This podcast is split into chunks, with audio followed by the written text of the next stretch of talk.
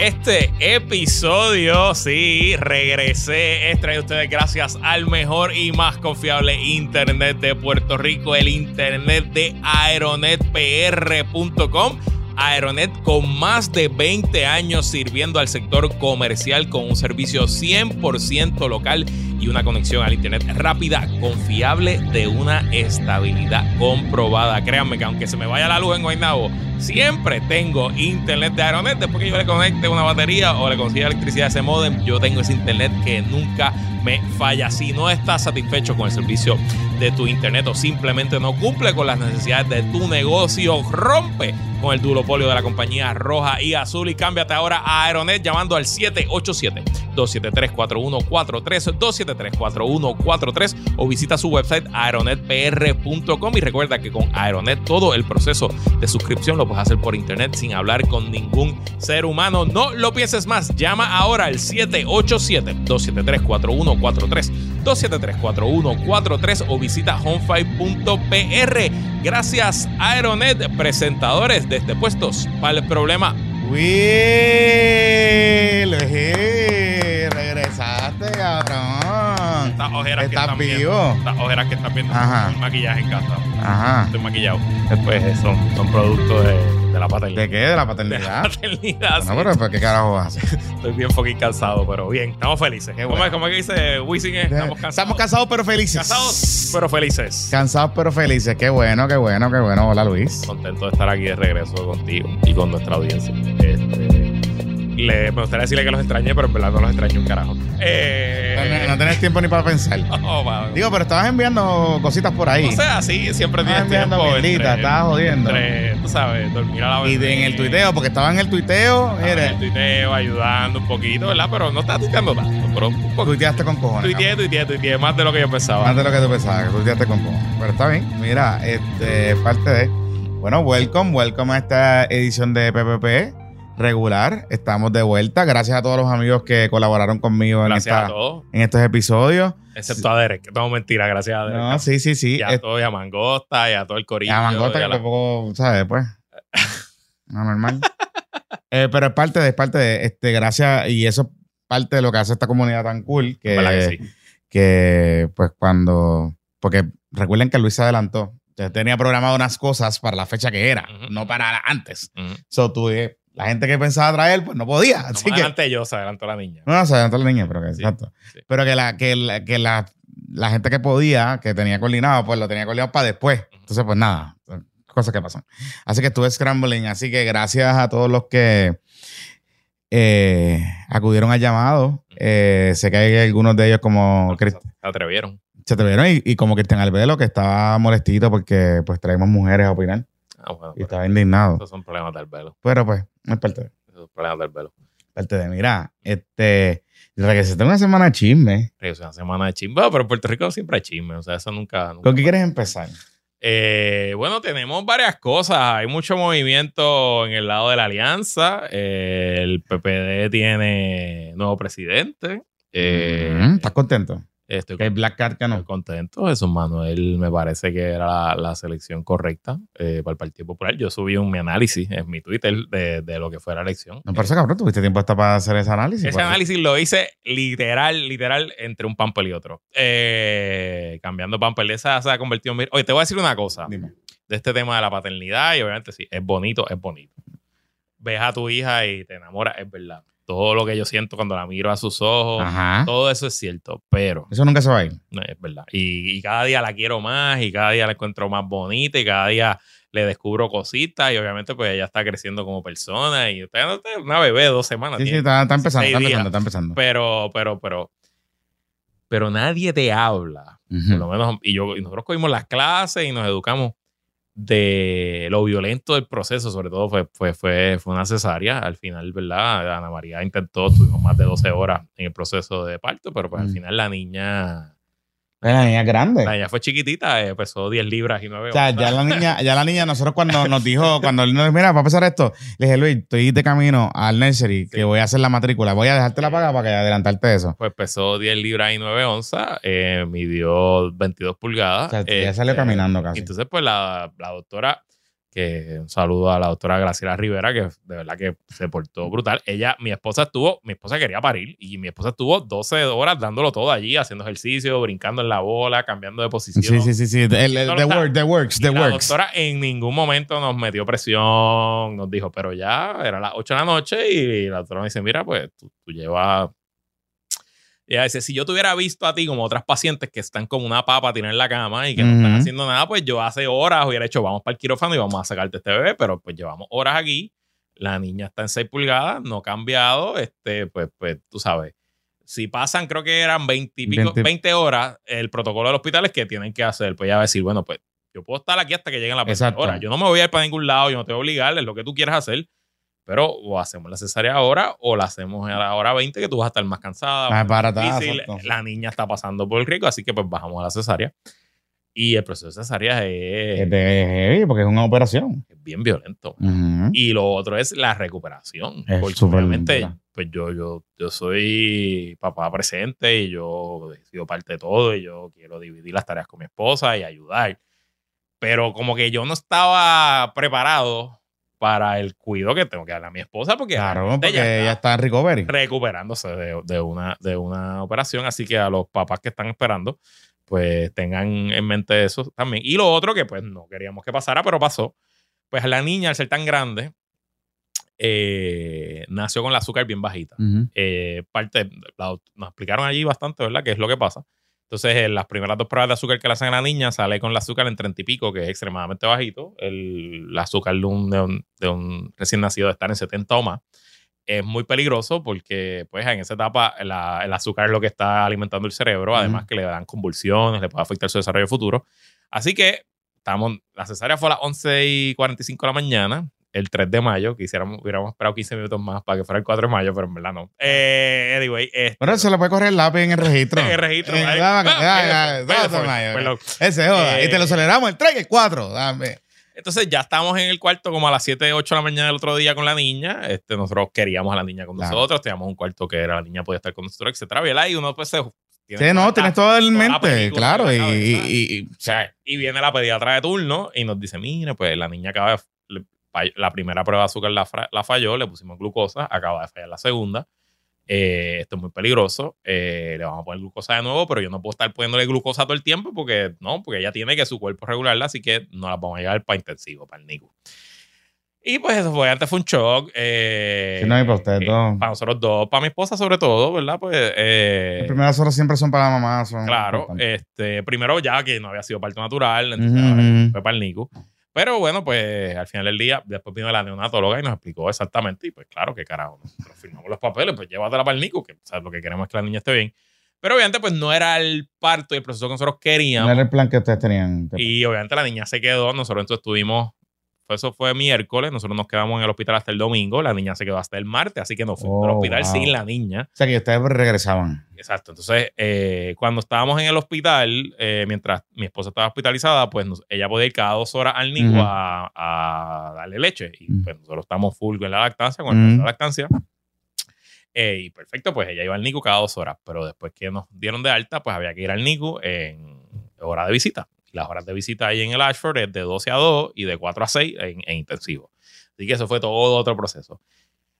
Y nada, al final la niña recuperó súper bien, ella cumplió, le pusieron su suero, le controlaron el azúcar, salió de allí. Lo que nos explicó la neonatóloga es que eso es un proceso normal para que le pasa a los bebés grandes, que esto no tiene ningún efecto en su vida Sí. futura, que ella una vez superó la crisis, la superó para siempre y que ella no es más propensa a ser diabética que cualquier otra persona, ella tiene exactamente los mismos que, que cualquier Que cualquier persona, ¿cierto? pero a lo que voy es que eh, mamá y papá futuro que me están escuchando, pues hay que ser flexibles, ¿no? Y entender que las expectativas pues son eso, expectativas, pero que al final del día lo que uno quiere es un bebé saludable, un bebé Y que nazca y que todo el mundo salga bien. bien y, y ya que tiene 16 días y que lo que hace es comer, cagar y llorar, pues ya ni nos acordamos de, del Nico, ¿no? Ahora es disfrutarnos de nuestra bebé y estamos súper contentos, súper felices.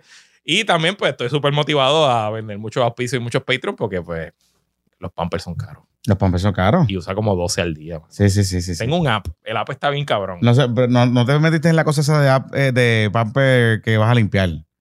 Los de tela. No, no. No, no, para carajo. No. Es desechable que se No, de, Sí, sí, a nuestra amiga, eso. saludos a nuestra amiga de Corganic que vende los. nuestra- No, bueno, pero está bien, pero, pero, eso. eso es puste, pero no, no. No, pero los de, de- los de Organic funcionan cuando está un poquito más grande, que la frecuencia es menos, pero cuando están chiquitos, pues. Pero mira, tengo un app que se llama Huckleberry que nosotros le hacemos todo el data entry de todo lo que hace. De o cuando, sea, ustedes van llevando por. cuando duerme, cuando come, cuando A hace ver. caca. Mira, está usando, vamos a ver aquí que me dicen promedio. Eh, seis pampers al día. Fíjate, yo pensaba que eran más. Seis pampers al día. Bueno, siempre son 50 pampers a la semana. Está haciendo cuatro cacas y dos pipí al día. Está bien, pero está bien. Sí, pero está- Pero que comen mucho. Sí, sí, sí. Come montón. ¿Me entiendes? Que grande. Una de, las una de las enfermeras allí del NICU, el NICU de, de Ashford, eh, súper cabrón. De verdad que una cosa espectacular. Allí los doctores, los pediatras, las doctoras, las pediatras, las enfermeras, eh, era una cosa increíble. Además que una vez nosotros entramos a ese NICU nos da un montón de perspectiva, porque Ujú. nosotros tenemos una niña de, que nació a las 38 semanas saludable, excepto por el tema de la diabetes, pero allí hay niños de 22, 24, 25, 28 semanas, mamás que llevan dos meses, tres meses con sus bebés allí.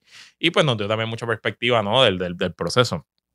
Pero sin duda, ese Nico ahí en Ashford, yo presumo que es el mejor de Puerto Rico, después del centro médico, que verán los casos más, más difíciles, y después lo que llega a, a- Digo, a- eh, al y- hospital del condado. Y el, pues, el hospital pediátrico de centro médico, o sea, y- Claro. eh, es como que ve todo y, y en conjunto con el Ashford y otros NICU son, de verdad son héroes, son caballos, o sea, como que no es, aquí no hay, los casos complicados es duro, es duro. Sí, sí, sí. Y ver allí, o sea, había, había, allí hubo mamás que pasaron el Día de las Madres en el NICU, ¿no? Tú sabes, con, con, su- con sus bebés y, y pues nada. Pero pues, puesto para los Pampers, como dicen aquí en el chat, y, y ready para lo que es. y para lo que viene. Sí, sí, sí, sí, sí, en verdad, eh, nunca se te va a ir eso de tu luces por tus hijos. Este, aunque crezcan, aunque estés encabronado porque hicieron una bichería, este, es parte de, eh, como dice la canción esa de Rubén Blades, familia es familia, cariño es cariño. Así y al es. final del día, pues, eh, el trabajo es hasta que nos vayamos de este mundo terrenal. Ujú. Porque si te creen en otra cosa, pues, ¿verdad? En, el- en la reencarnación, lo que sea, en el, pues, pues sí, lo sigues cuidando después, pero, pero sí, este. Así mismo es. Después de los pampers, pues vas al potty training. Después de los potty training, pues vas a, en tu caso, uñas, este, maquillaje, princesa. Todo ese tipo de cosas. Eso va a pasar. Así es. Así que nada, miren, eh, esta semana han pasado varias cosas, varias cosas, varias cosas. Obviamente, en el último episodio del martes hablamos de Alianza, fue Alianza Day. Eh, un poco, pues, eh, No, pero el martes era, no habían presentado la demanda. no, bueno, pero habían el- hecho la convocatoria de. habían hecho la convocatoria, pero el martes fue Foundation Day. Exacto, exacto, exacto. exacto. El, el martes fue Foundation Day y Gen Z, porque esta semana coincide con los estudios que hacen la, las agencias de mercadeo. eh, sacaron dos, de hecho, sacaron dos, que vamos a hablar de eso ahorita porque hay como un drama con eso también. Pero eh, esta semana el, lo importante es. Mariana Nogales. Ujú. En parte porque volvió a coger un cantazo en el apelativo y el apelativo como que bajó duro. Eh, ok. So, donde dejamos el caso de Mariano Gales, incluso antes de yo irme de la paternidad, es que la vista se dio. No, la, ya yo estaba. Eso fue, el, Mm. mi- eso fue el día de mi eso fue el día del, del parto. Exacto. El miércoles, hace dos miércoles atrás, se dio el, el, co- el comienzo de la vista, de la vista y iba a era- se había convertido en un mini juicio de regla 6 de causa para arresto. Y después del almuerzo, los abogados de la representante bajaron con una moción de que la jueza se inhibiera.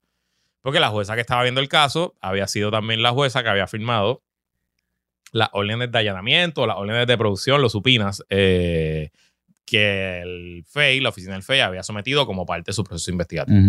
Y se inventaron una teoría que yo, como saben, yo no litigo, no voy al tribunal. Es una teoría interesante, pero... Pero, una teoría media... Media flojita. Agarrada por, los- por- por los pelos, porque, o sea, honestamente, ok, yo no estoy claro cómo funciona el proceso en los tribunales de Puerto Rico, pero según yo entiendo, cuando un fiscal, sea un fiscal de carrera de justicia o un FEI, Mm. va, a, va a un supina, lo somete al juez que está de turno.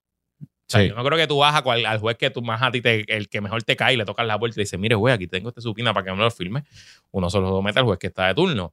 Al igual que los jueces que ven casos de regla 6, también le tocan por el sistema de secretaría. O sea, hay varios jueces asignados a la sala de investigaciones, a la sala de regla 6, y por lotería o por como está el turno, le toca al que le toca. Y estoy seguro que no es, no, que no es que pasa todos los días, pero debe pasar muchas veces que un juez que firmó un supina en la etapa investigativa también luego se convierte en De el hecho, juez que ve el caso de regla 6 o, pasa- eh, o, o la vista preliminar o el juicio. He hablado con mucha gente que litigan mucho en tribunales este, municipales Ujú. y me dicen que básicamente todas las- todas las órdenes o todas las supinas o todas las cosas lo ve el mismo juez que te va a ver. Porque hay hay un uno solo. O sea, como que that's it, no hay, no hay más nada. A mí, a mí lo que me, me llama la atención, obviamente, es la insistencia. Más allá de la estrategia, porque yo creo que Derecho a Pataleo tiene todo Claro. y tienen abogados para eso. Claro. Como que pues, y pues. y son ahí. buenos abogados. Son los que tenemos un buen abogado que tienen a, a- a nuestro patroncito en el mocioneo. Sí, bueno, pero... Tú sabes, pero está bien. Esa es parte de, parte de, parte de. Esta semana, esta semana mucho- hubo mucho trabajo. Pero, pero, eh, Sí, pero la de esta semana es pro bono. La de la de la de sí, es- sí, sí, sí, la de mañana, exacto, exacto, Ajá, exacto. ajá. Pero yo lo que no entiendo es por qué seguir extendiendo la agonía sin ir a regla 6. Ese es mi punto. Porque, Ese al- es mi porque, el, porque el, asunto aquí es, vamos a asumir que en efecto, como nos han vendido eh, el camarada coordinador general y el corille que defiende a, a Nogi, de que este caso es una mierda. Y que en efecto es una mierda. Y que eso es una gran probabilidad que sea una mierda, porque ¿saben qué? Es, se, está- se trata de el FEI. So, que no es que estamos aquí far-fetching de que esto puede pasar. Ujú. Así que, si eso es así, pues yo pensaría que yo quisiera ver esto lo más rápido posible. ¿Por qué? Porque si vamos para regla 6 y encontramos causa o no encuentran causa, o encuentran causa por un delito menor, recuerde, en regla 6 pueden pasar tres, tres escenarios. Que un juez diga, mira, no, no hay causa, no veo aquí la evidencia.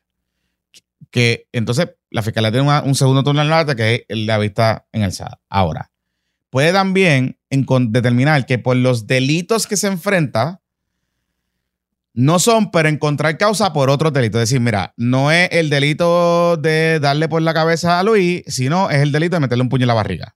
Eso puede pasar. Eso, así, eso puede pasar. Y la otra alternativa es encontrar causa en todos los delitos. Correcto. Eh, entonces, ¿qué pasa? Yo lo único que puedo pensar, Luisito Marí, es que ellos quieran pelear esto hasta la última en esta etapa por las implicaciones políticas que esto puede tener. Porque yo tengo información de que la Cámara de Representantes se está listando para que en el momento que eh, Mariano Gales es- se le determine causa, si se le determina la causa, empiecen a radicar los cargos de residenciamiento para sacarla. Y tienen los votos. Son, dos- son tres cuartas partes. Si no Yo creo que los tendrían.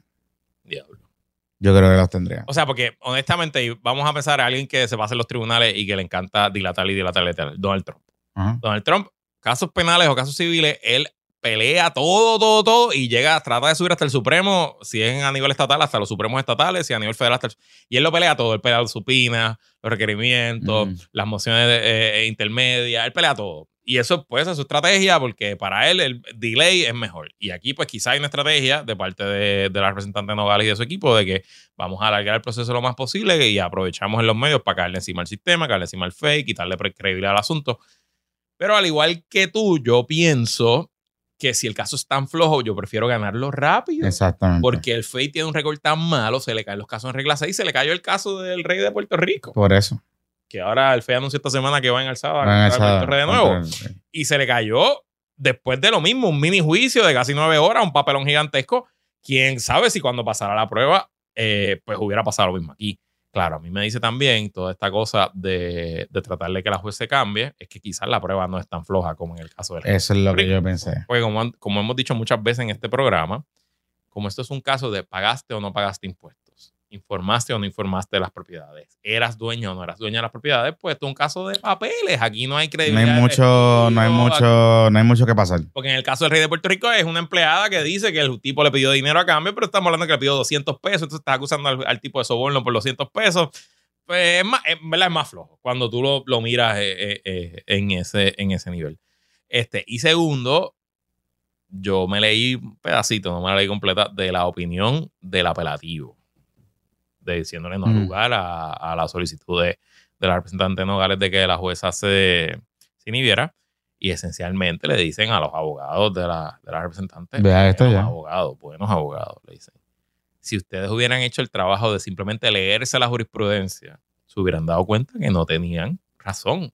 De que un apelativo te ponga eso por escrito, pues te está mandando un mensaje. Y, y aunque yo no sé quién es la juez, no la conozco, eh, de hecho no sé si la nombró un gobernador popular o PNP, yo ni dudo de su imparcialidad. Los jueces son humanos. No vas a tener, no vas a tener break. Entonces, si No vas a tener break porque va a venir para atrás cabrona. tú llegaste a joder, llegaste hasta el apelativo diciendo, salte, salte del caso, salte del caso, y el apelativo dijo, no se tiene que salir, bueno, pues esa jueza, ahora cuando se vea la vista en su fondo, que va a ser la semana que viene, pues, pues vendrá ya. Yo- Supuestamente me dice, supuestamente lo que me, dice, me, me decían era que, que querían ir hasta el Supremo. Pues está bien, pero tú sabes. No sé. No sé. Digo, lo otro que yo puedo pensar es que este delay tactics se esté tratando de que se acabe la sesión. Bueno, puede ser. Porque si se acaba la sesión, de la única manera que pueden Tiene que autoconvocarse. tiene que autoconvocarse y ahí necesita, no sé qué dice el reglamento, pero ahí necesita, no es mayoría simple para autoconvocarte. No sé. No sé. Pero puede ser. Digo, en julio, usualmente los legisladores se van de vacaciones, así que a lo mejor simplemente no hay legisladores disponibles. Bueno, le quedan cinco semanas a la sesión. Por eso te digo. Eso es lo único que yo pensé. Pero digo, irán al Supremo, pero el Supremo le, puedo- le darán una o dos semanitas más si suben al Supremo. Porque el Supremo le va a bajar también igual. Y por ahí yo pensaría que vendrían un par de peleas que le quedan de, de el descubrimiento de prueba, como se dice, si se notificó Pero correctamente. eso sería ya después. Eso sería ya después, pero De tendría que haber causa. Yo lo único que estoy pensando es que a, que a Mariano Gales políticamente se le va a acabar el juego si él encuentra en causa más allá de la Cámara al interior del partido. O sea, yo pienso que ella pierde ya. Si ella encuentra causa, eh, no hay manera de que ella pueda sobrevivir el movimiento de Victoria Ciudadana. Y yo pienso que eso es lo único, pero volvemos. Y lo otro es, que se me olvida, que se me olvida para cerrar el tema, es, yo he hablado con gente que no son abogados, que no siguen esto, que simpatizan, no les cae mal Mariano Gales. Piensan que pues, que es una loquita, pero que, que hace su trabajo, que no molesta. Es lo que me dicen, no molesta. No es, no es un Tomás Rivera que te va, que te va a encabronar. Eh, y me dicen, pues yo he llegado a pensar que ella es culpable. Y yo le pregunto, ¿por qué? Bueno, pero es que, es que está peleando tanto. Porque una juez no ve el caso. Que no hace ningún sentido. No hemos visto ni la prueba. O sea, no se ha visto ni la prueba. Ya se sabe de la prueba, pero no hemos visto la prueba, porque la prueba no se ha presentado. Y decía, la, esa persona me decía, mano, pues se está comportando como una persona culpable. Que tiene que, que esconder. Esta persona no es abogado, no es abogada, no es nada. Es simplemente una persona hablando del caso. O sea, ahí es que yo digo, no sé cuál es la estrategia. No entiendo. Lo único que puedo pensar es eso, comprando más tiempo para la cosa política. Mira, este, hablando, vamos a quedarnos en Victoria Ciudadana. Este, radicaron la demanda. Por Radicaron fin. La demanda. Esta semana. Emplazaron, bueno, hubo un error en el emplazamiento, qué sé yo. Eso es potato potato.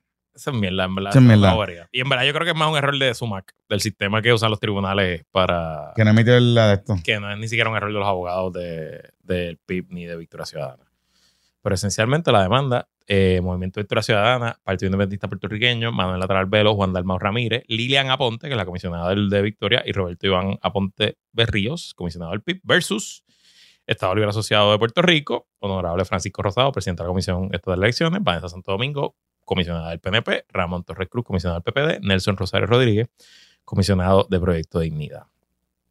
Es una demanda de sentencia declaratoria y un injunction, un interdicto preliminar y permanente, que donde se le pide a la Comisión Estatal de Elecciones que no aplique el artículo del Código Electoral que prohíbe las alianzas electorales, ¿no? Las candidaturas coaligadas. Coaligadas. Que no es lo mismo, que no es lo mismo que la alianza electoral. Esa- una candidatura coaligada es que una persona, que va a decir Jonathan Lebron, quiera correr para representante del precinto 1 y pueda aparecer bajo la papeleta de Victoria, bajo la papeleta del PIB y bajo la papeleta de Proyecto de Dignidad y que usted vote, si usted vota una sola cruz bajo cualquiera de, esas de esos partidos, el voto le va a contar a Jonathan Lebron. En esa candidatura. Eso suena extraño en nuestro sistema, pero no es extraño en los sistemas democráticos en general. En casi todos los países de Latinoamérica existen las candidaturas coaligadas. Eh, en Estados Unidos. Varios estados de Estados Unidos existen también. Eh, Nueva York, por ejemplo, es un estado bastante. Aquí existió Luis Ferré. De Aquí existió hasta que el 2011 se eliminó eh, por ley, ¿no? Este, y pues esencialmente la teoría, te confieso también, entre la paternidad, no me he leído la demanda, me he leído los artículos eh, analizando el asunto, pero ellos pues básicamente... Que viola un derecho fundamental, que es la libertad de asociación. Que se van por la constitución del Estado Libre Asociado de Puerto Rico, de que se le viola el derecho y, agarran el último casito del Supremo de... De Tomás Rivera Chat, ¿no? La colegiación de los... De los abogados. De los ingenieros. Eh, ah, de los ingenieros. Eh, que, más reciente que, que, que el tribunal aunque descolegió a los abogados, a los ingenieros los mantuvo colegiados. Este, así que interesante esa, ese asunto. Y oye, tienen una batería de abogados, lo más interesante, en el por Victoria Ciudadana, nuestro patroncito y también miembro del pan de Guayaberas y que nos sustituye aquí de vez en cuando, el licenciado José Javier Lama, el primero que firma, así que me imagino que fue el más que escribió. Oye, este, y tiró se tiró la tela. Ah, eh, estaba, guapo, estaba guapo. Ese eh, viaje se viaja al estadio y le vino bien. Sí, sí. El licenciado y buen amigo, profesor Jorge Farinachi Fernó, profesor de Derecho Constitucional. ¿Qué constitucionalista? Si alguien sabe del tema es él. Eh, también por Victoria Ciudadana. El licenciado Roberto Maldonado Nieves, no sé quién es. La licenciada María Lourdes Guzmán, que ha sido, pues, eh, de las primeras líderes de Victoria Ciudadana, viene del MUS y ahora en Victoria Ciudadana, colega también en, Radio Isla. Y el licenciado Martín Pérez Santini, que viene desde eh, New Jersey. Lo trajeron Prohibition, licenciado que está radicado en New Jersey y va a practicar aquí en este caso con Victoria. Además también el licenciado Alejandro Torres Rivera, que es un abogado también con muchísima experiencia, eh, y la licenciada Yanira Reyes Gil. Esa también es constitucionalista, ah, es de la Intel. Este, y por el PIB, el profesor Carlos Iván Gorrín Peralta, que es el profesor senior de Derecho Constitucional de la Inter y que es un súper caballo. también, yo creo. Caballo de lo que hace. El licenciado Arturo Hernández, que fue presidente del Colegio de Abogados y también que... Eh, pero esto es un... Y, eh, el licenciado Juan del Mercado Nieves, que ha sido candidato del PIB en varias cosas. Eh, creo que es catedrático, profesor en... Nada, básicamente se buscaron una batería de abogados. Y se buscaron a todos... Abogados y abogados. Al todo el abogado meloneo de este país. Bueno. está bien, está bien, está bien, no pasa nada, no pasa nada, no pasa nada. Vamos, se buscaron buenos abogados. Se buscaron buenos abogados. Yo creo que hay, hay rigor jurídico en, ese, En, esa demanda. Importante el argumento de la libertad de asociación, ¿verdad? Y un poco, eh, vamos a, no los queremos aburrir con esto, pero sí tenemos que explicarlo porque he visto muchos disparates por ahí. Eh, y vamos al texto de lo que dice la ley, la constitución de Puerto Rico, porque aquí, recuerden algo, Puerto Rico por, nuestra, por ser una colonia, pues básicamente chocan dos constituciones. Está la constitución de Estados Unidos y está la constitución de Puerto Rico. O sea, por ejemplo, la cosa más fácil y sencilla es, bajo el gobierno federal se permite la intervención de llamadas, grabaciones de llamadas telefónicas. Bajo la constitución de Puerto Rico está expresamente prohibido que el Estado grabe conversaciones telefónicas. Lo ha hecho, pero es ilegal y es constitucional. Así que ¿Qué pasa? Que nuestra constitución, como es más nueva, nuestra constitución es del 52, es más nueva que la de los Estados Unidos, que es de los 700 por allá, cuando se hizo la federación, es de factura más ancha, digamos, reconoce más derechos o ciertos derechos, particularmente en libertades individuales, es un poco más explícita. Y el Tribunal Supremo de Puerto Rico ha sido mucho más abierto, ¿verdad? En, ese tipo de, de interpretación. Ahora, ahora, ¿Qué es lo que dice sobre la libertad de asociación? Porque eso es lo más importante de este caso. Esencialmente es que usted en Puerto Rico tiene libertad de asociarse con quien le salga los cojones. Y que el Estado no puede aprobar ninguna legislación prohibiéndole o, obligándole a pertenecer a una organización que usted no quiera pertenecer. Eso pasó con el Colegio de Abogados, el caso clásico. Colegio de Abogados. Colegio de Abogados, estos abogados estadistas changuitos lo que dijeron es, yo no quiero ser parte del colegio de abogados porque velaron allá a Filiberto Ojeda Río, que es un terrorista criminal. Eso es lo que deriva ese caso, de hecho. Em, llega hasta el Supremo y el Supremo hace dos cosas en ese caso. Uno, reconoce la libertad de asociación de esta gente y les dice, no, no puedes obligar a nadie a colegiarlo. Y lo segundo es que derrota el argumento de la colegiación compulsoria diciendo, es que los que regulamos la profesión somos nosotros. El Supremo. El Supremo. Nosotros sí le delegamos al colegio de abogados algunas cosas en algunas etapas, pero el, en efecto la, la colegiación no tiene una delegación expresa del Estado porque no es necesaria, porque nosotros la, la regulamos. Correcto. ¿Por qué les hago esta mención? Porque aunque esté interesante, me pareció, yo creo que me pareció medio chef kiss eh, de, lo- de los muchachos utilizar, el- utilizar esa cita, es distinta por dos razones fundamentales. Una, no hay una ley que está obligando a nadie, esencialmente, porque Manuel Natal y Juan Dalmau no los está obligando particularmente a nada. Ellos pueden figurar en la papeleta. Ellos si mañana quieren pueden figurar en la papeleta. Lo segundo, el otro argumento es, yo quiero eh, que, eh, apoyarme o que me apoyen en estas candidaturas. Pues Juan Dalmau hubiese sido más poderoso si Juan Dalmau y Manuel Natal estuviesen en la misma papeleta de la estatal. Pero lo que ellos están diciendo en el mismo alegato es que Manuel va para San Juan y que Juan Bueno, no va dicen nada. no dicen nada, pero dicen, que Ambos van a ser candidatos a algo. a algo y que ambos van a ser candidatos por las dos insignias. Eso es lo que dice. Exacto. Pero lo tercero, que es lo que a mí me estuvo bien curioso, y aunque yo lo hablé fuera del aire con la senadora María de Santiago y tiene algo de razón, es, yo lo veo un poco flojo porque la realidad es que vamos a asumir que en efecto, y vamos a comprar la teoría de que en efecto le están violentando su libertad de asociación. Pues no está maduro del todo porque la, candidatura no ha abierto. En, o sea, Manuel Natal y Juan Dalmau no han ido a la Comisión Estatal de Elecciones y decir, yo quiero ser un candidato coaligado. Esta es mi candidatura, comisión, certifíqueme. La comisión le va a decir, no lo puedo certificar porque el Código Electoral lo prohíbe. Ah, pues perfecto, pues yo voy al tribunal. Porque en Puerto Rico, que esa es otra disposición que está bien clara en nuestra constitución, para usted ir al tribunal necesita un caso y una controversia. Hay unas excepciones que se pueden cumplir en este caso porque hay una legislación ya aprobada. La cuestión de, la- las candidaturas es por el periodo del tiempo. Pero aquí ya hay una legislación, ya hay un código que la prohíbe. Eso que técnicamente lo hay. Técnicamente lo hay. Así que por ahí es que vamos. Ahora es, Luisito, y es lo que quiero plantearte, porque aquí es que viene la cosa que yo me, me- me- me genera un poco de confusión.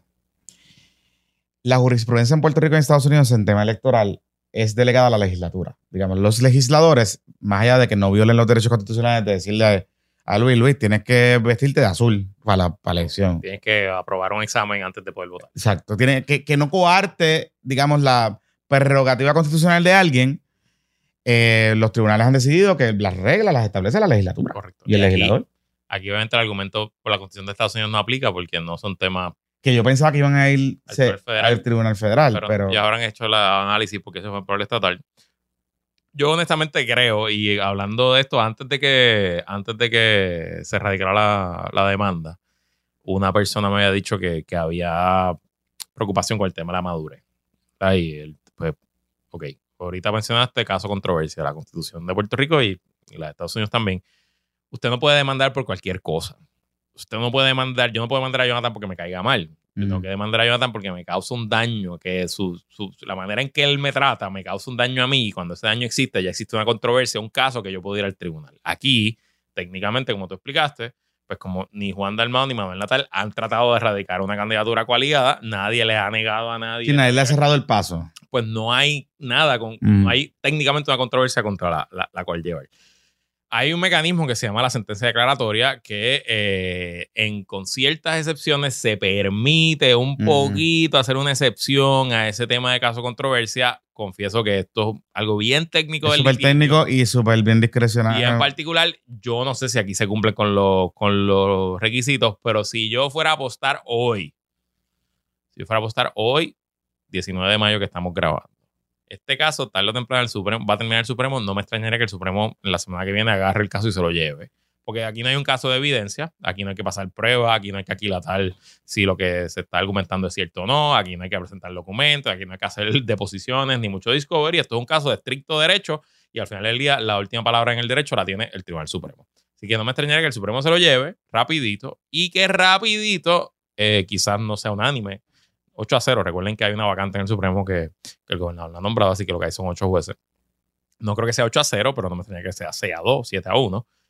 Bajen con la madurez y digan, aquí no hay un caso controversia, este caso no está maduro, es la fácil. Es la más sencilla, es la menos controversial, no hay que entrar a, interpretar la constitución, no hay que leer el diario de sesiones de la Asamblea Constituyente, no hay que equilibrar ninguna teoría muy compleja, la, jurisprudencia de madurez está más que clara, todos los estudiantes de derecho la aprendemos el primer mes de nuestra clase de procedimiento civil, todos nos la estudiamos para la reválida y es la fácil. Y yo creo que por ahí va a ir el asunto y le tocará entonces a la Alianza Patria esperar hasta que abran las candidaturas el primero de diciembre. Intentar someter las candidaturas conjuntas, que la Comisión Estatal de Elecciones y niegue y entonces volver a intentar. Mm. Pero, habiéndote dicho eso, por lo menos radicaron la demanda. Sí, porque estábamos esperando. De, lo que habíamos dicho aquí muchas veces, que no veíamos movimiento, que no veíamos acción, que no veíamos que nada estuviera pasando, por lo menos, por lo menos. Y se llevaron coberturita. Se llevaron coberturita esta semana y qué sé yo. Este. Em, a mí me parece un caso interesante porque esencialmente lo que, ¿verdad? La controversia más allá de la libertad de asociación, lo que se está diciendo es, yo tengo derecho a libertad, yo tengo la libertad de asociarme con quien sea, ¿verdad? Em, y como sea, después que sean para fines lícitos, etcétera, para, cosas, para cosas legales, no para malandrear. Pero em, esa, libertad de asociarme en el contexto del proceso electoral se puede regular, está sujeta a regulación del Estado. Recuerden que se trata de un derecho fundamental, y el derecho fundamental, los derechos fundamentales, en teoría, son los derechos más fuertes. Son los derechos que los tribunales los protegen más. Son, pues ahí está la libertad de expresión, la libertad de culto, este, un montón de, de cosas. Pero los derechos fundamentales no son irrestrictos. De hecho, o sea, usted si quiere un derecho a la libertad de expresión, por ejemplo, usted no puede, se regula en tiempo, lugar y manera, por ejemplo. Usted no puede a las 11 de la noche estar con una tumba coco frente a una casa en una organización privada porque le pueden radicar eh, una querella por alteración a la paz. Y usted no puede alegar que es tu libertad de expresión porque en ese lugar no se puede. En ese momento no se puede. Ahora, si mañana se aprueba una legislación diciendo que solamente se va a permitir a partir de las 10 de la noche reggaetón cristiano y no reggaetón eh, malandro, eso es inconstitucional. Porque estás regulando el mensaje. Le pusiste una regla al mensaje. Yo no sé si eso está tan claro aquí. Y no sé si está tan claro aquí. Y te digo por qué. Porque si partimos de la premisa de que son dos candidaturas distintas, que una va para San Juan y una va para la gobernación, no hay ningún problema con que mañana Juan Dalmao, siendo el presidente del PIB, diga en San Juan usted va a votar por Manuel Natal. Y que viceversa, Manuel Natal diga en, en, a la gobernación usted va a votar por Juan Dalmao. Y que hagan campaña juntos y que se monten en los banchis y en, los, y bueno, en las bicicletas para caerse, porque eso es lo que hace Manuel Natal, que se cae en la bicicleta. Pero, pero que hagan las cosas que tienen que hacer juntos. ¿verdad? Porque no hay ninguna prohibición del Estado de decir ustedes pueden hacer campaña juntos, endosando candidatos. ¿Verdad? Ese es un lado, ese es el argumento. El otro, el otro asunto que yo tengo y que me surge la, la duda es que quizás es por donde yo pensaría que era mejor. Es, tú sabes que el código electoral estableció como unos requisitos de candidaturas que tú tienes que tirar. Correcto. Y esos requisitos incluyen, creo que la gobernación, comisionado residente, este... 40 alcaldías. 40 alcaldías, este, yo no sé cuántos porcentajes de... Que si no hace eso, no quedas inscrito. Si no hace eso, no quedas inscrito. Correcto. Y yo creo que ahí hay... Yo creo que ahí hay más probabilidades. Porque eso está hecho para joder. Porque eso está hecho para joder. Específicamente para joder a un junte como este. Claro, claro, porque, porque, ah, porque si mañana, bajo el ordenamiento anterior, si Juan Dalmau y Victoria Ciudadana hubiesen acordado que la alianza iba a ser gobernación, un comisionado residente y, San Juan, pues una de las dos colectividades, sin dejar de existir, iban a tirar, iban a dejar su eh, papeleta en blanco, eh, sin nadie, y iban a decir, aquí usted va a votar por fulano y votar por mengano y se acababa. Pero ¿qué pasa? Que ahora la Comisión Estatal de Elecciones los obliga para mantenerse inscritos a tener un límite, un número fijo de candidatos. No es, no es, es más, no es ni que, ni que se presenten el día de la elección. Porque hubo un caso en la elección pasada que sacaron un candidato en el precinto 1, yo no sé de qué partido, creo que era de Dignidad o alguien así que, o de Victoria Ciudadana.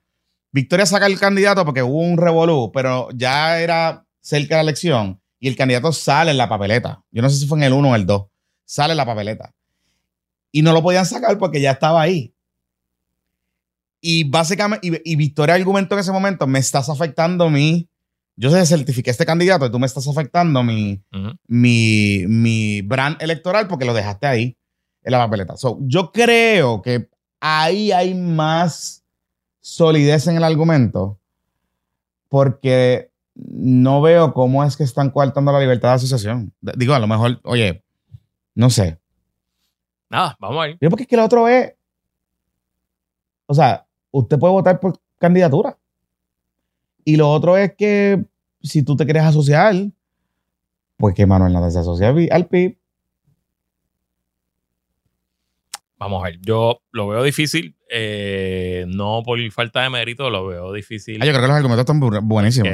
políticamente, pues, el Supremo es el Supremo. Y la mayoría es la mayoría. Existente. Y tenemos que ser creativos, Corille.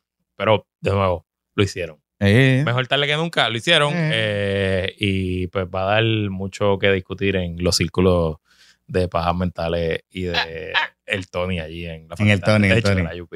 Mira, eh, Dime. pero esto no fue la única acción que hubo de parte de la Alianza Patria esta semana. ¿Qué pasó? ¿Mm? Juan Dalmao se fue de tour Ah, con Edil. por Washington. Eh, Reapareció el papelonero de Edil. Apareció Sí. y nos man- me mandó un DM que quiere que lo traigamos. ¿Sabes qué? No lo quiero traer. Tráelo. Ay, no sé. Déjame ver, te lo paso ahorita a ver. Consulta, pero consúltalo con, con los cojos. A ver qué piensan. A ver qué piensan. Yo estoy puesto, pero que no venga a poner reglas como hizo la otra vez. No, es que no es eso, ni regla, no es que él básicamente corre una organización de uno, porque él lo votaron de, La otra. de, de los bodes y se montó otra organización, pero me parece curioso que estuvo allí con, con, con Dalmau para Y con ellos sí. O por lo menos él, se está, él está representándole a todo el mundo que él es el que le montó el viaje a Juan Dalmau.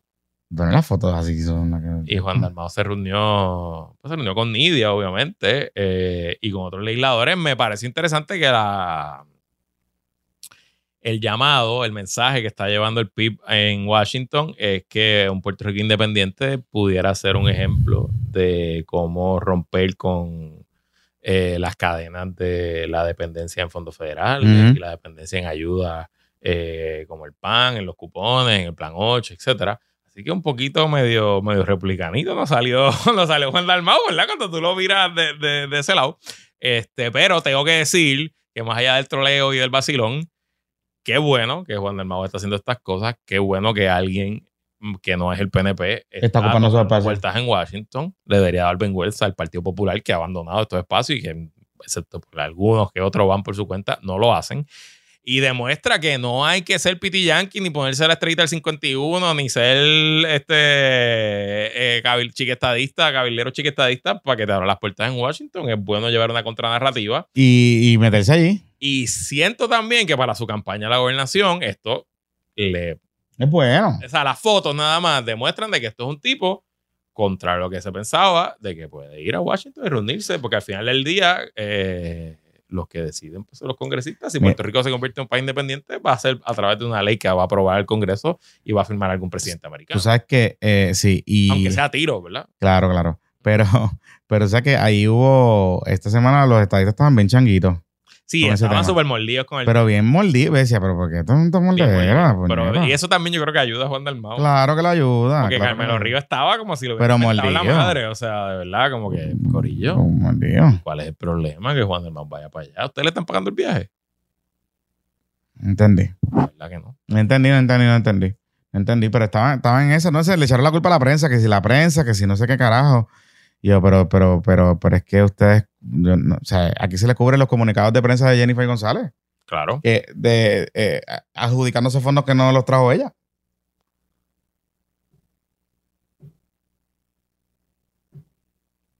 Mira, eh, la verdad, no estoy diciendo nada malo, es la verdad.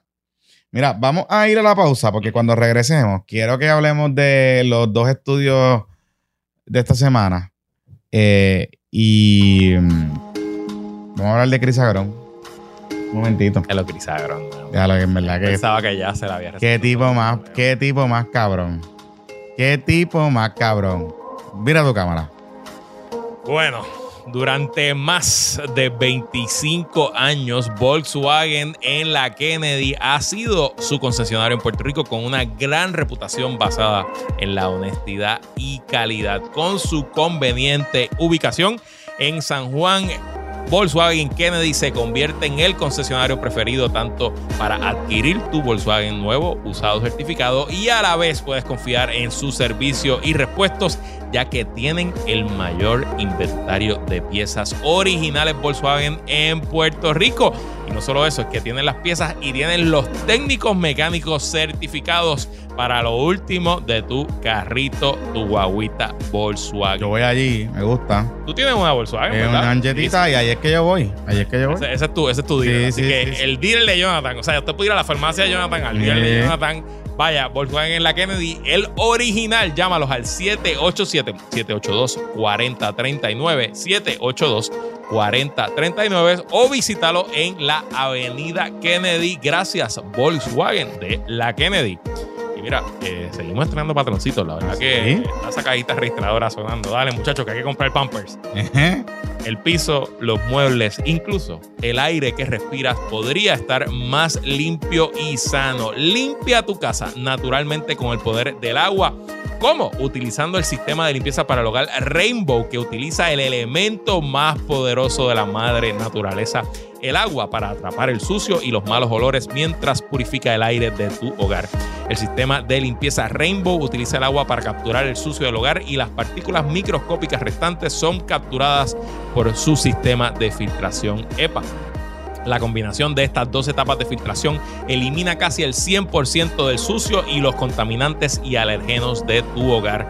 Para conocer cómo puedes beneficiarte del sistema de limpieza Rainbow, coordina una cita sin compromiso con la señora Cepeda llamando al 787-604-6107. 787-604-6107. Gracias Rainbow, gracias Kennedy. Eh, gracias a Volkswagen de la Kennedy, gracias a Renet y gracias a todos nuestros patroncitos y patrocitas por hacer puestos para el problema posible. Regresamos ahora con puestos para el problema. Mira, Luisito Marí, este. Ok, ustedes saben que es como mitad de año siempre, que se hacen los estudios de las generaciones, del ñe, y todo este- entonces, Oye, el SMI es.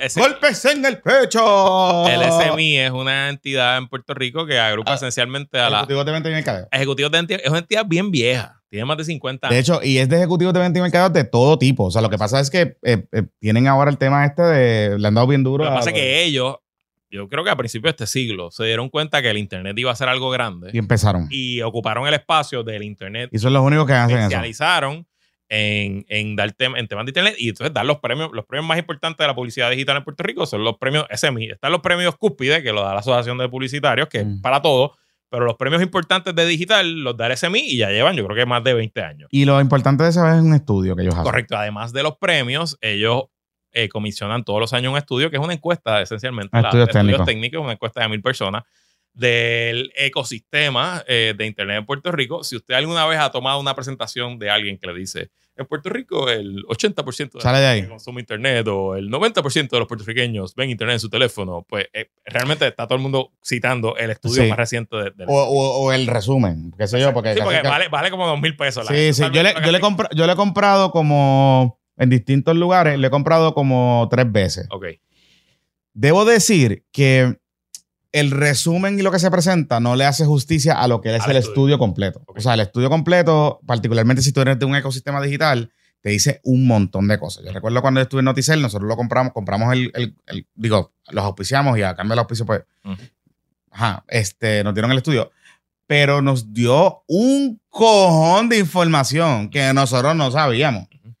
Y yo recuerdo que en aquel momento nosotros estamos construyendo un PMP y que esencialmente, Es un eh, esencialmente eh, es una plataforma que cuando entran los usuarios tú vas granulando actividad y las cross, hace, nada, haces cross reference y puedes hacer muchas cosas. Anyway, la cosa es que eh, nos dio mucha información que nosotros sabíamos, teníamos supuestos, ¿no? Teníamos teorías, inferíamos cosas, Ujú. pero no las veíamos, no las sabíamos. Y que un ente de afuera nos dijera, pues, Ujú. eh, eh, es súper cool y que no tuvimos que pagarla, porque pues, como es un ómnibus, tú pagas lo que, lo que, lo que está ahí. Ujú.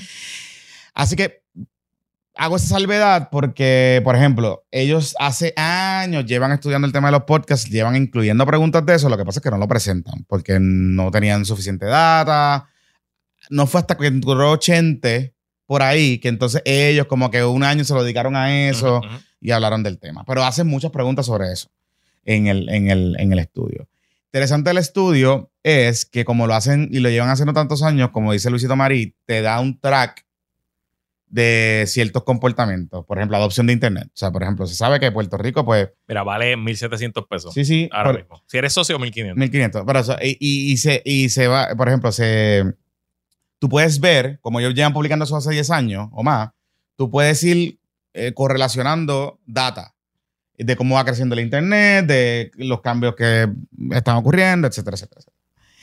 Pero lo que siempre genera controversia son los influencers y son las figuras... Te voy a decir algo. Yo, mi, mi crítica, y es todos los años, mi Sí. única crítica a este estudio es que es una encuesta. Y oye, yo hago encuesta. Claro. Eh, Yo conozco el valor de las encuestas y Estudios Técnicos es una firma súper prestigiosa, súper importante y la encuesta está bien hecha. El problema de las encuestas para este tipo de medición es que esencialmente aquí tú estás solamente agarrando top of mind.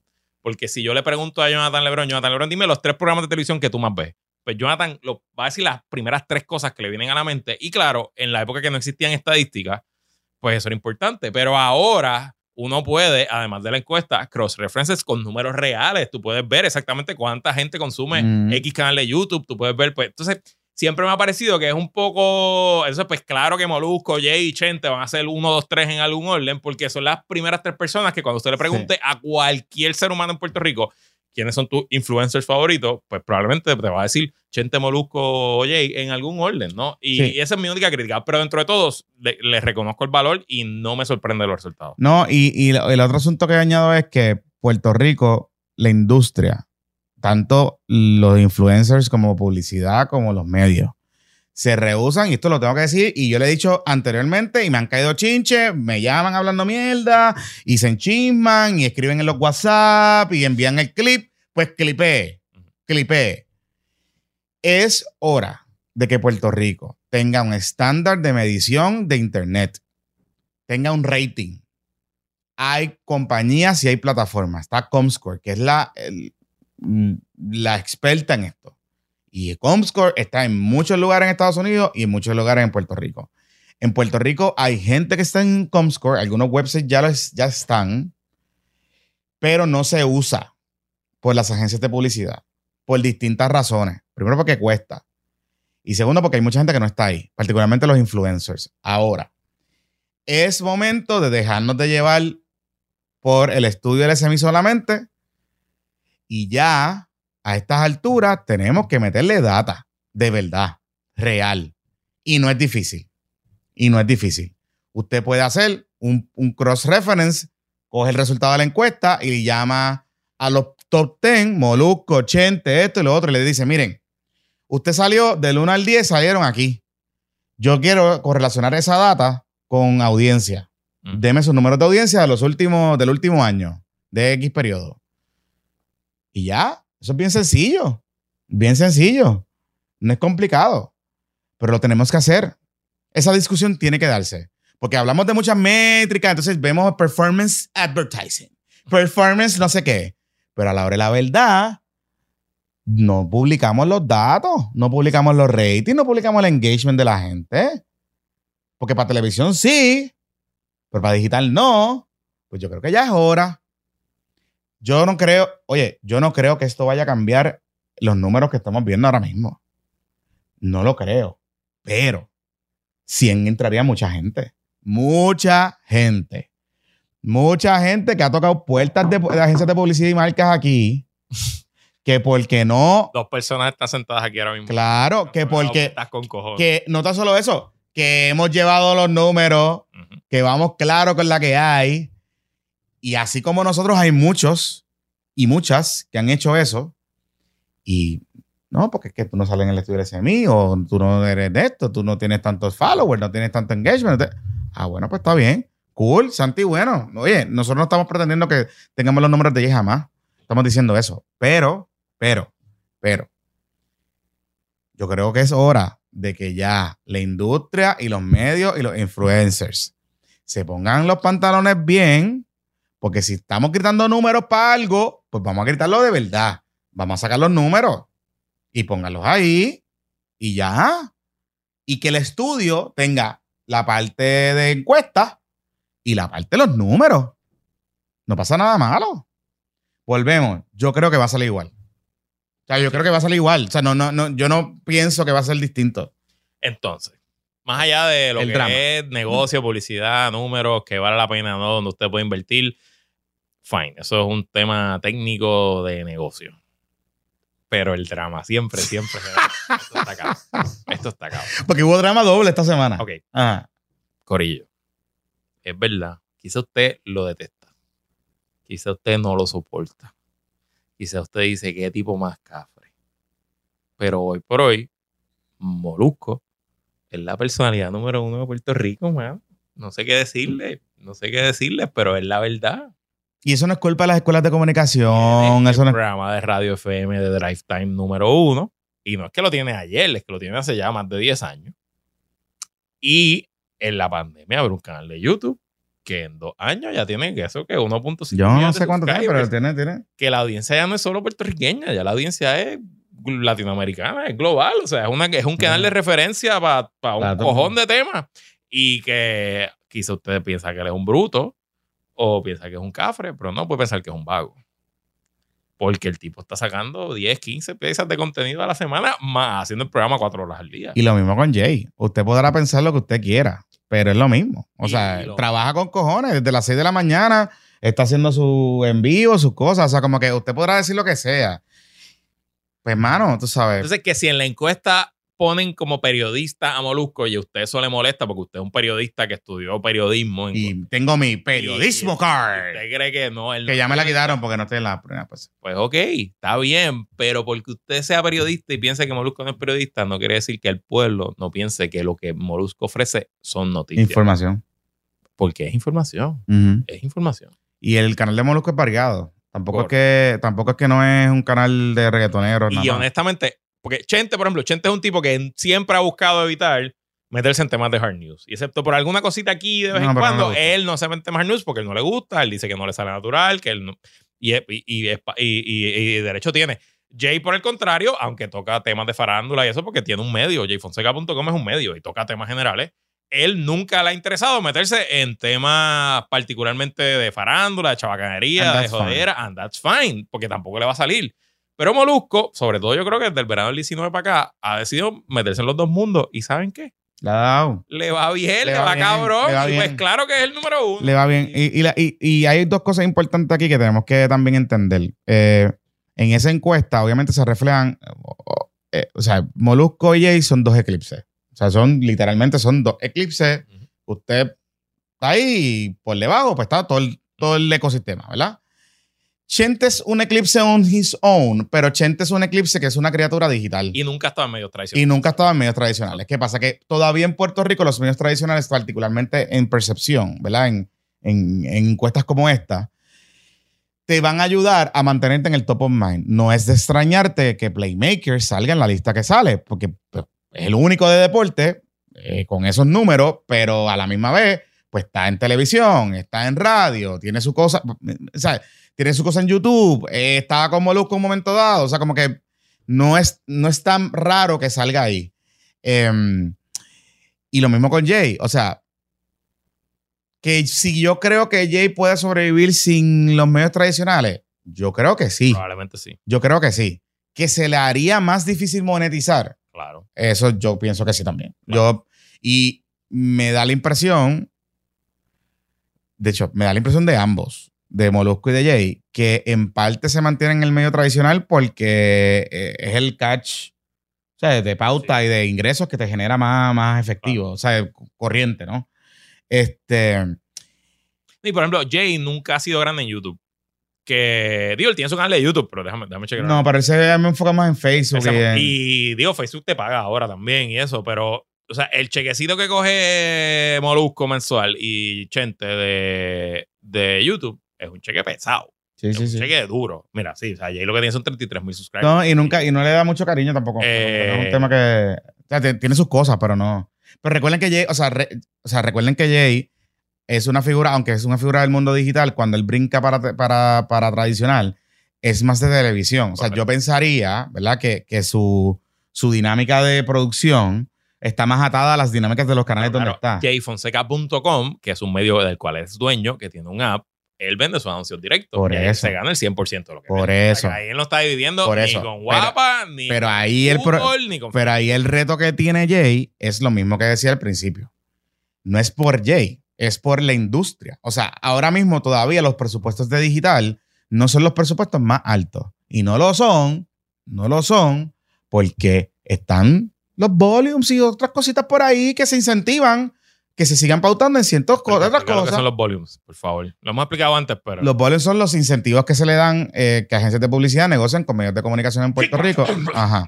Con medios de comunicación en Puerto Rico a cambio de que les pauten. ¿verdad? Al, al final del año, de la inversión que se le da. Usted Ah. controla un millón de dólares en presupuesto de sus clientes y usted gasta ese millón en un medio particular, pues ese medio al final de año le, Le dieron cheque para para atrás. Y si usted hace eso en cualquier otra industria, probablemente va a terminar preso, pero la publicidad, pues no sé cómo. Y aquí ya se, trata- y se ha tratado de tumbar la cosa y qué sé yo, pero no, no ha pasado nada. Anyway, la cosa es que el punto aquí importante es que lo mismo que yo hablaba ahorita de la transparencia de los números, a un caso como Jay y a un caso como Molusco, si mañana ellos decidieran pa'l carajo, o sea, yo veo un mundo a Jay y a Molusco, te lo, te lo digo honestamente, yo veo un mundo a Jay y a Molusco, que Jay lo empezó a hacer ahora con el programa de Guapa, porque es, el programa de Guapa es una producción que le contratan a él.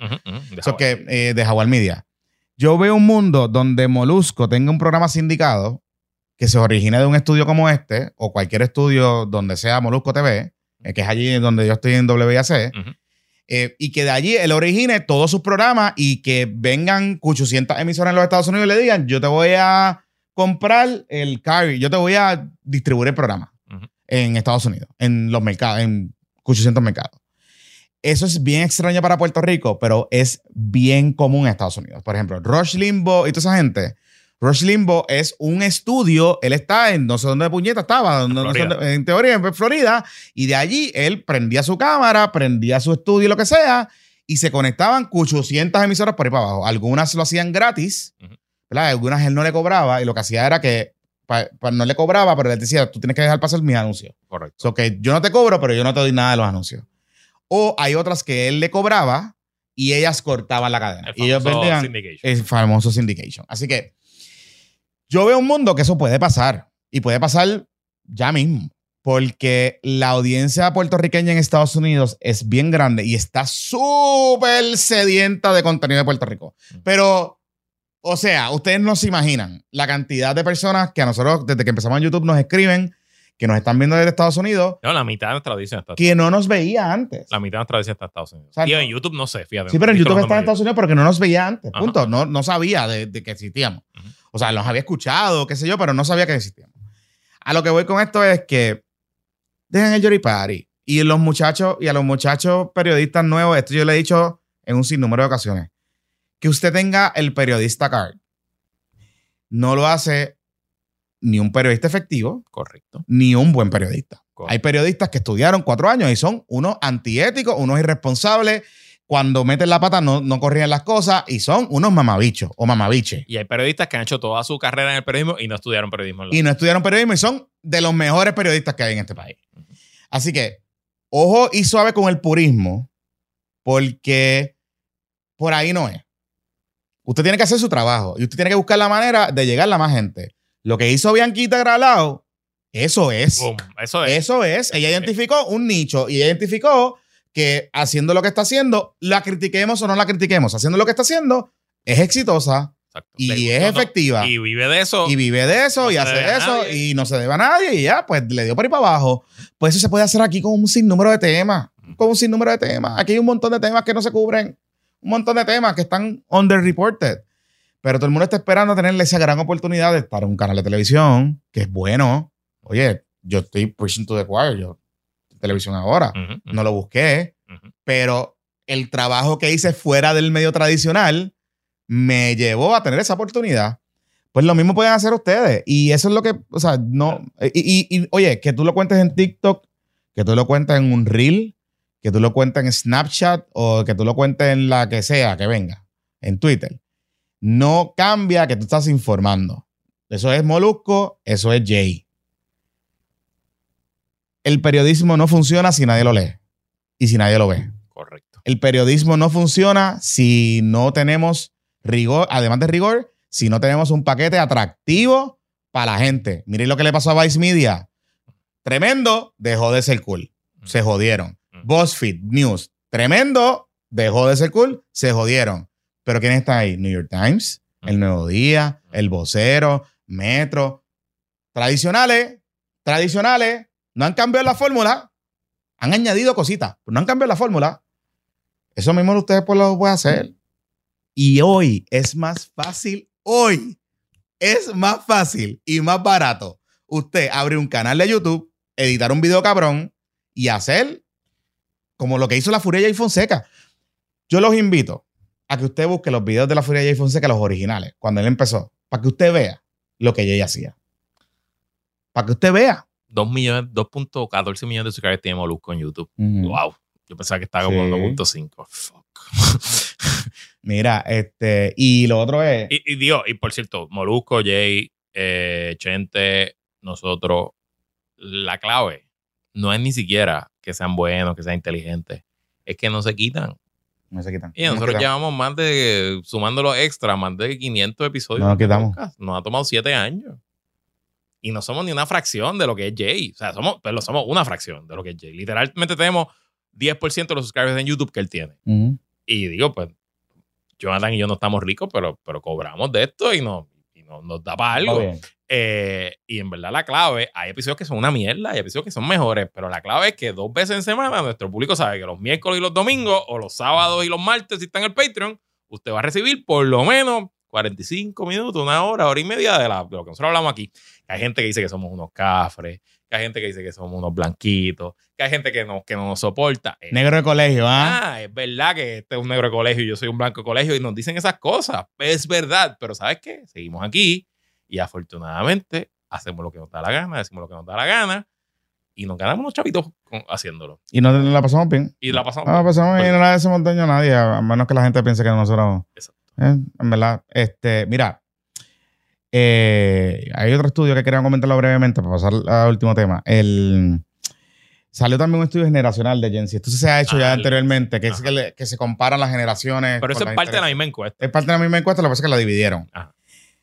Pero ya empezaron otra vez. Y un poco el episodio del martes que hice con Agustín Valenzuela era por esa línea, porque esto pasó con los millennials. Cuando los millennials comen to age, empezaron todos estos estudios y que si los millennials, que si no sé qué carajo, que si son y tal, que si no sé qué puñeta, que si no les interesa, qué sé yo. Y hay gente que se fue por la tangente de que quiénes son los reconocidos o no y quiénes son las meles. Y mira, lo importante de este estudio, y ahí esto va de nuevo a los periodistas que están por ahí criticando a Molusco y a Jay. Y esto va para ustedes, porque ustedes son de esa generación. Lo importante de ese estudio es que dice que el 44% de esa generación en Puerto Rico no reconoce a ningún medio de comunicación, ni a ningún periodista. 44%. Eso significa que any given moment, 300 mil, 400 mil personas más o menos, más o menos, no saben quién carajo es nadie en Puerto Rico. Nadie. Y no consumen medios de comunicación. El más alto que salió fue Jay con 15%. Y 15 de ese grupo es nada, como 100, como 50 mil personas. Así que ahí es que está el reto. O sea, en vez de tú estar peleando y en vez de tú estar pendiente a los que están allá arriba, el reto está, ¿cómo le llegamos a esa gente? ¿Qué nosotros decidimos cuando lanzamos el canal de YouTube? Y esa no era nuestra inferencia. Yo le decía a Luis Luis, nosotros estamos ya en nuestros demos, estamos bastante consolidados, estamos bastante sólidos, se nos hace bastante fácil, ¿verdad? Este, mantenernos ahí. Nosotros tenemos que llegar a otra gente porque yo sé que esa gente está buscando información. Lo sé. Mi hija es Gen Z. Yo hablo con ella. Ellas están informadas del mundo. Lo que pasa es que están informadas a su manera. Y pues TikTok, y pues, pues, pues, pues Chente, y pues Molusco, los, los nenes de Molusco, eh, los, los adolescentes, show ese. Ujú. Pero se están informando, están consumiendo. No lo están consumiendo en los medios tradicionales, no lo están consumiendo en figuras de medios tradicionales. Pero hay que llegarle a esa gente y eso requiere trabajo y esfuerzo. Entonces, si tú te vas a mantener criticando a la gente que está allá arriba y tirándole, tratando de tirarle piedras al sol, porque si estás tirando piedras al sol que eso no se va a pagar, tú tienes que enfocarte en los nichos y en las oportunidades. Y esas oportunidades están ahí. Y a los políticos, ojo, que eso incluye Victoria Ciudadana, salieron fatal en esa encuesta. Pero fatal. Y está cabrón un año de las elecciones. Porque no es que son los que van a decidir la elección, pero. Todos los políticos en Puerto Rico, todos, todos, todos, de todos los partidos, están en una sintonía completamente distinta a Al garete. Lo único que ayuda a los políticos con el tema Gen Z es que pues, son mucho menos Gen Zers que baby boomers, porque esto no es igual a nivel global, pero en Puerto Rico pues hay muchos menos jóvenes, porque han nacido muchos menos, y los que han nacido la mitad se han mudado para Estados Unidos, pues los papás se lo llevaron. Y pues en verdad, realmente el ponche, el, poder político que tienen los Gen Zers hoy en número es bajito porque son menos. Pero, Pero en una elección uno le está hablando a ellos. En una elección cerrada, bueno, cualquier cosa puede pasar. Ah, Pero nadie le está hablando a ellos. Nadie le está hablando a ellos. Nadie. Ni Victoria ni Manuel. Nadie, nadie, nadie. Nadie le está Nadie. Nadie les está hablando, Corillo. Nadie les está hablando. Ujú. Ni Elo, nadie. Nadie les está hablando. No se siente identificado. No se siente identificado. Esa es la cosa. Bueno, para finalizar. Y esto, de hecho, está relacionado. Esto que vamos a Súper relacionado. Miren, esta semana Chris Agrón eh, salió trascendió que, Chris, eh, que el pájaro, nuestro pájaro favorito, nuestro influencer favorito, Nuestro Chris evasor, Agrón, nuestro nuestro evasor contributivo favorito, Ajá. Chris Agrón, El el, convicto. convicto, Confeso. confeso. Chris Agrón, que todavía no le ha pagado Hacienda, los chavitos. Sale a reducir que la policía de Puerto Rico ha recibido una cantidad considerable de querellas. Seis querellas. Son seis querellas de apropiación ilegal. Son seis ver. de que básicamente seis personas han dicho que pagaron hasta 55.800 dólares por el curso 50K VIP Crypto que ofrecía la empresa de este pájaro Jet Trades eh, y que nunca ofreció el curso ni le contestaba las llamadas. En total, cuatro ciudadanos invirtieron 244 mil más esta nueva de 50. Básicamente estamos hablando de casi 400 mil dólares en querella de personas que le pagaron a este señor eh, y que nunca recibieron nada a cambio de lo que Me dicen que ahí está Ray Charlie. Ray Charlie fue una. Ay, Dios mío. Eh, entonces, pues, Jonathan dice que esto está relacionado una cosa con la otra. ¿Y saben por qué esto está relacionado? Porque, ¿qué es lo que hacía Chris Agron? Chris Agron esencialmente lo que hacía era simular el éxito que estaba teniendo un molusco de la vida, un chente de la vida. Él simulaba ese éxito utilizando las redes sociales, utilizando técnicas bien pendejas y bien básicas de mercadeo digital, gastándose unos chavitos de publicidad y cogiendo de pendejo a la gente. Y tristemente, mucha gente caía. Porque, bueno, pues esto es el esquema más viejo del mundo. Tú hacerle creer a las personas que hay, estás una cabrón. manera- hay un shortcut de hacerse rico, eh, de que hay una forma bien fácil de hackear el sistema y al final del día quien están jodiendo es a esa persona que cae de Mm. tonta. Y tristemente, como pues, nosotros como seres humanos fallamos y nos queremos creer que las cosas son así y nos queremos creer que el éxito que nos enseñan este aparatito real Es real. éxito, pues quizás no hacemos el due diligence y caemos de tonto. Lo triste es que hay personas que se prestan a esta duración, se prestan a este tipo de cosas y pues... Y ahí cayó el amiguito en Chente. Cómplice y un poco, sí, tengo que decirlo, Chente le dio una entrevista a este tipo después de declararse culpable de dos horas que yo intenté verla y me quité Ah, rápido. Sí, pero es que. Y que no la merita porque este pájaro, más allá de ser un estafador extremadamente exitoso, no tiene ningún tipo de mérito ni nada que aportar a la sociedad. Y este pájaro sí que le hace daño. Molusco está trabajando y haciendo y, y- y- metiéndole y ganando dinero. Este pájaro lo único que está haciendo es cogiendo pendejos. Y, y te digo más, se complica más la cosa porque si en efecto esto ocurrió, ¿verdad? Que no, estos chavos se los robó y lo que sea. Básicamente él le hizo una representación al gobierno de Puerto Rico de que él tenía capital para poder cumplir con el plan de pago.